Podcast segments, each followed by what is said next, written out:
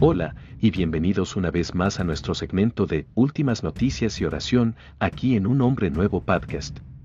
Yo soy Gerardo, su anfitrión, su amado hermano en Cristo Jesús, y les traigo las últimas noticias y la oración de hoy. En nuestro primer segmento ore por un amigo mío, un hermano amado en Cristo y su familia. Gracias Dr. Michael S. Haiser. Hace un día el Dr. Haiser ha sido diagnosticado con cáncer de páncreas, específicamente adenocarcinoma de páncreas.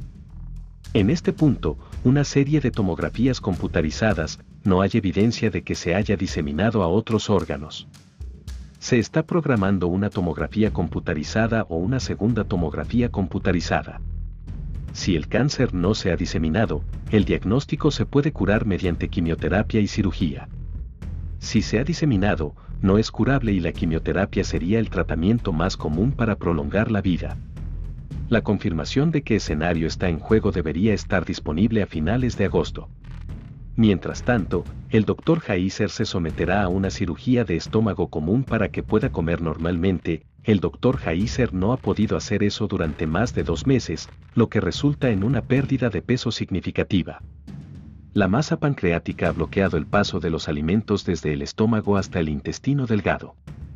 Actualmente, el Dr. Heiser está siendo alimentado por vía intravenosa. Esta condición debe corregirse para recuperar peso en preparación para la quimioterapia. Se espera que la cirugía de estómago se lleve a cabo en las próximas semanas. El doctor Heiser no siente dolor, pero la insuficiencia estomacal le causa malestar y náuseas a diario. A la luz de esto, las peticiones de oración más inmediatas son 1. Una cirugía de estómago exitosa, 2. Que el cáncer no se ha diseminado, lo que abre la puerta a un tratamiento que tiene una alta tasa de curabilidad. 3. La familia del Dr. Heiser durante este tiempo. En nuestro segundo segmento, ¿cuántos cristianos hay en Irán? Solo hay unos 800.000 cristianos en Irán, de una población de más de 83,5 millones, eso es menos del 1% de los iraníes. ¿Cómo es la persecución en Irán? El gobierno iraní ve la conversión de musulmanes al cristianismo como un intento de los países occidentales de socavar el dominio islámico de Irán. Los cristianos de origen musulmán son los más perseguidos, principalmente por el gobierno, pero también por sus familias y comunidades. Las iglesias secretas a menudo son allanadas y sus líderes y miembros han sido arrestados y condenados a largas penas de prisión por delitos contra la seguridad nacional. Muchos iraníes son musulmanes nominales, por lo que algunos cristianos nuevos encuentran la aceptación de sus familias. Los conversos de familias musulmanas más estrictas enfrentan más persecución en casa. Los cristianos de las comunidades armenia y asiria son reconocidos y protegidos por el Estado, pero aún así son tratados como ciudadanos de segunda clase. No se les permite hablar a otros sobre Jesús o hablar en persa durante los servicios de la iglesia. ¿Qué ha cambiado en comparación con el año pasado? La persecución ha seguido siendo extrema en Irán, con un pequeño aumento en el número de incidentes de violencia denunciados. COVID-19 ha golpeado duramente al país y muchos creyentes necesitan desesperadamente alimentos y ayuda. Las medidas para combatir el virus también han dificultado la comunicación entre cristianos y están explorando cada vez más el compañerismo y el discipulado en línea. Muchos prisioneros iraníes, incluidos algunos encarcelados por su fe, fueron liberados de la prisión para combatir la propagación del COVID-19 en cárceles abarrotadas. Sin embargo, otros cristianos permanecieron en la cárcel y continuó la sentencia de otros cristianos. ¿Quién es más vulnerable a la persecución? Los cristianos de origen musulmán son los más vulnerables a la persecución del gobierno y de sus comunidades. El control gubernamental es más alto en las áreas urbanas, mientras que las áreas rurales están menos monitoreadas. Sin embargo, el anonimato de las zonas urbanas da a los cristianos más libertad para organizar reuniones y actividades que en las zonas rurales, en las que el control social es mayor. ¿Qué hace Open Doors para ayudar a los cristianos en Irán? Open Doors apoya a la iglesia en Irán a través de socios con presencia ministerial en línea, producciones multimedia y promoción. Se presta especial atención a los líderes cristianos, las mujeres, los expresos, los jóvenes y los líderes juveniles y los niños. ¿Cómo se puede rezar por Irán? Ore por los creyentes en aislamiento. Muchos cristianos no se atreven a compartir su fe con nadie a su alrededor o no conocen a ningún otro creyente. Dependen de recursos en línea para aprender más sobre Dios. Ore por los cristianos que actualmente están encerrados en prisión por su fe.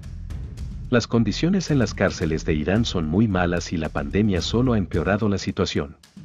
Ore por aquellos que abogan por los derechos de los cristianos en Irán, tanto dentro como fuera del país, para que sean escuchados y Dios los proteja. Señor, consuela a los cristianos que han sido encarcelados por su fe, para que te conozcan de cerca y te escuchen hablándoles poderosamente. Bendice el trabajo que Open Doors hace por Irán, para que su defensa dé frutos y anime a los creyentes. Por favor, dé a los creyentes iraníes los miembros, Saeb, Samen, Fadae, Mohammad Ali, Yasser, Mosayeb Sade y Mohammad Reza Omiri, están cumpliendo condenas de 10 años de prisión por cargos de actuar contra la seguridad nacional y promover el cristianismo sionista. Todos los hombres son miembros de la Iglesia de Irán. Yusef, de 45 años, había pasado casi tres años en prisión después de ser condenado a muerte por apostasía en 2010. Fue absuelto en septiembre de 2012. Los creyentes, junto con la esposa de Yusef, Fateme Pasandide, fueron arrestados el viernes 13 de mayo de 2016.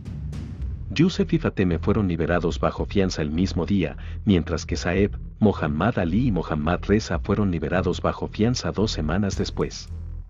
Los cuatro hombres fueron condenados en julio de 2017 y comenzaron sus condenas un año después, en julio de 2018, luego de arrestos violentos en sus hogares. Según los informes, a Fateme le dijeron que la arrestarían si abandonaba la provincia de Gilan.